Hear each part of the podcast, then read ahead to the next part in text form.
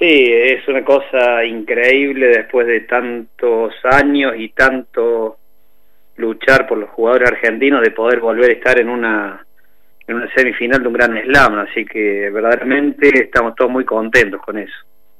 ¿Qué dejó el partido a primer turno de Nadia Podoroska? Eh, bueno, eh, yo leyendo y yendo, viendo a un fragmento del partido, quizás Vitolina lo dijo en un momento, obviamente que lo habrá estudiado, pero es como que nunca le dejó entrar en partido. Si ganaba quizás el segundo set la ucraniana, quizás era otro el duelo, pero es como que el plan lo llevó adelante y no se salió ni un segundo eh, de allí Nadia.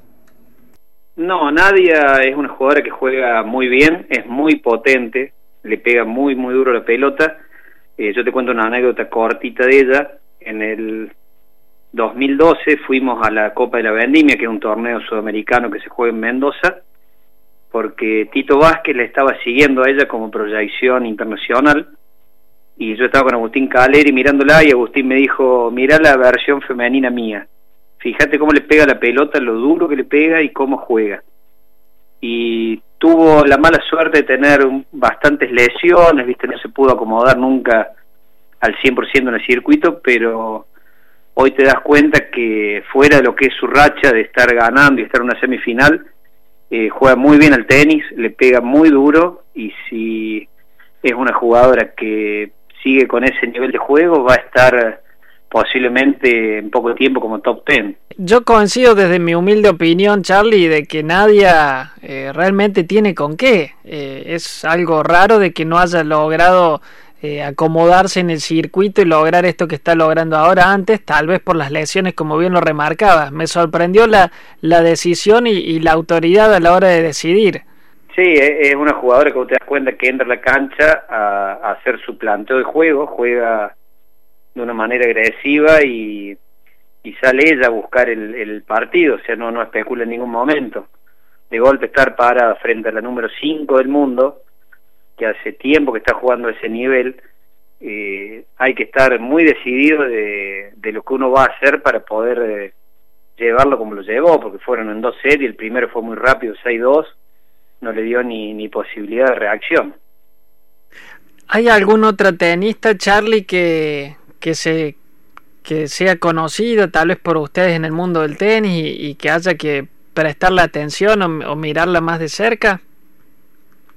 Mira, en este momento el, el tenis tuvo, el tenis femenino en Argentina eh, tuvo dos situaciones, una que fue antes de Gabriela Sabatini, Mercedes Paz, Patricia Tarabini, que fue una especie de, legión femenina que llevó el tenis a todas partes del mundo, desde Argentina, y, y fueron muy exitosas. O sea, Gaby ganó un máster, ganó el Abierto de Estados Unidos, con Mercedes Paz fue una de las mejores parejas del doble, Paola Suárez fue número uno del mundo en dobles, unos años después, y se produjo un bache porque este es un país donde eh, todo lo que se trabaja deportivamente es lo que entra por la televisión. Eh, hubo un momento donde a los Pumas en rugby les fue excelentemente bien, que quedaron terceros en un campeonato mundial, y las Leonas fueron campeonas del mundo de hockey. Entonces, sí, recuerdo, sí el grueso, el grueso de nenas y muchos varones empezaron a jugar el rugby, por lo que se veía, y muchas nenas hasta el día de hoy juegan el hockey, por las leonas también han pasado por un proceso muy exitoso de juego. Eh, esto yo creo que va a impulsar a que vuelva a haber más nenas en el tenis, porque hace un tiempo que, que la parte de, de tenis es mayoritariamente de varones porque no hay referentes femeninos. Así que ojalá que nadie siga cosechando éxitos porque es fantástico para el tenis, es fantástico para el país. Y bueno, en varones estamos viendo también que, que tenemos un grupo de jugadores que semana a semana viene representándonos dignamente en todas las canchas del mundo. Bueno, en el cuadro masculino, no digo en Rolanga, ya vamos a, analizar un poco lo de Peque, pero em, me viene sorprendiendo, por lo que estamos siguiendo, lo de Francisco Cerúndolo, lo de Tomás Echeverry, chicos que ya están adentro de los 300 eh, eh, primeros del ranking y que ya vienen metiendo Challenger, que, que no es fácil ganar un Challenger. No, eh, jugar ese nivel lo complicado es dar el salto del Future, del torneo Future, el, World Tennis Tour que se llama ahora, que nosotros tuvimos la posibilidad de tener uno con un nivel muy alto en febrero acá en Río Cuarto, que se hizo en el Jockey. Eh, estuvo Díaz Acosta, que fue finalista de los Juegos Olímpicos de la Juventud, estuvo Cerúndolo, estuvo Echeverry, eh, hubo muchos jugadores, estaba Facundo Argüello, muchos jugadores de nivel de Challenger que vinieron a jugar en febrero a las canchas de jockey. Y se vio un nivel excesivamente alto para lo que es un World Tennis Tour, el ex Future.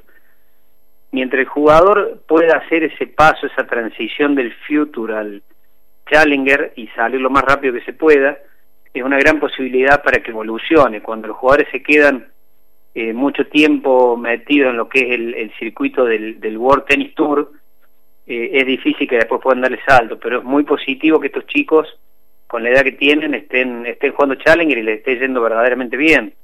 Franco Gamenone, que también es en nuestra ciudad, y Franquito está jugando en Europa, eh, ha tenido unas muy buenas semanas, hace dos semanas atrás, donde ha ganado un torneo y perdido el final de otro también. Yo creo que el envión de confianza que tiene Nadia es increíble.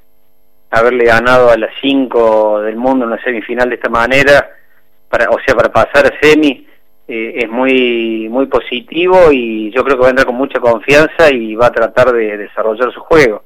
Lo que hay que saber también que hay veces que los rankings son mentirosos.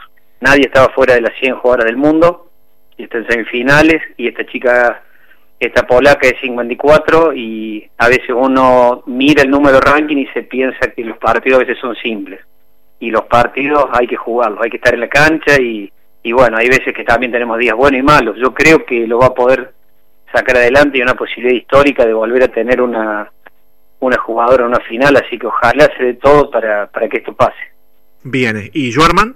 Y Schwarman, eh, recurriendo a una frase de campo, le toca bailar con la más fea. Sí, sin duda. Eh, yo creo que de todos los jugadores del circuito, el más exitoso en la historia, en el polvo ladrillo, es Nadal. Eh, ha batido permanentemente récord en polvo ladrillo hasta uno de Guillermo Vilas, de 55 partidos consecutivos en polvo ladrillo. Él lo superó. Es un jugador muy duro, es un jugador muy aguerrido, no hay que darlo por derrotado en ningún momento, ni hasta estando 12 de abajo y match point en tercero. Eh, pero bueno, eh, todo es posible. Tiem eh, venía de ganar el abierto de Estados Unidos y el Peque en el quinto set lo terminó no demoliendo, pero ganándolo con autoridad. Así que eh, ojalá, ojalá que ese también envión y esa confianza lo, lo ayuden a, a lucharle de igual a igual.